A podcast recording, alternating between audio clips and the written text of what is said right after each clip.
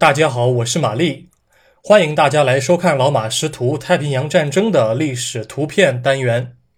今天是二零二一年八月七日，我想展示的是一张一九四二年同月同日所拍的照片。一九四二年八月七日，美国海军运输舰乌鸦座阿尔法星号正在向一艘二型机械登陆艇吊装一辆 M 二 A 四型轻型坦克。此次两栖登陆的目标是南太平洋所罗门群岛中的瓜达尔卡纳尔岛。是美国海军陆战队在太平洋战争中的第一次成规模的两栖登陆作战。一九四二年七月二十二日，运输舰乌鸦座阿尔法星号参加了位于斐济的战前演习。登陆发起时，它属于第一梯队，把大量的人员和部分轻型载具输送到登陆艇上。他们借由登陆艇上岸，夺占亨德森机场。M2A 四型轻型坦克在太平洋战争中唯一一次实战经历就是瓜达尔卡纳尔岛战役。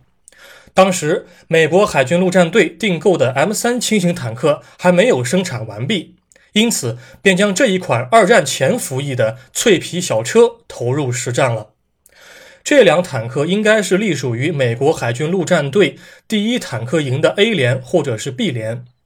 它装备的三十七毫米的 M 五火炮，在发射穿甲弹的情况之下，完全可以在五百米距离内贯穿九五式轻型坦克和九七式中型坦克的正面装甲。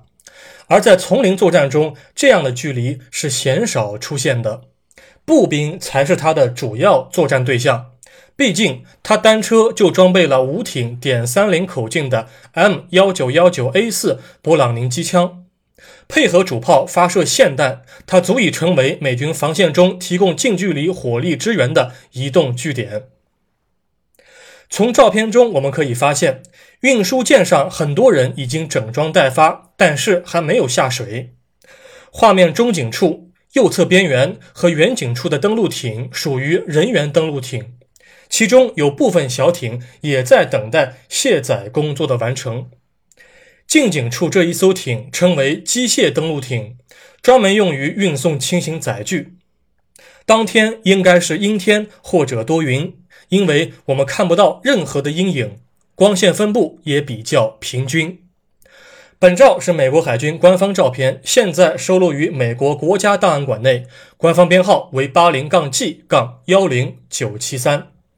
感谢您收看今天的节目，我们过几天再会。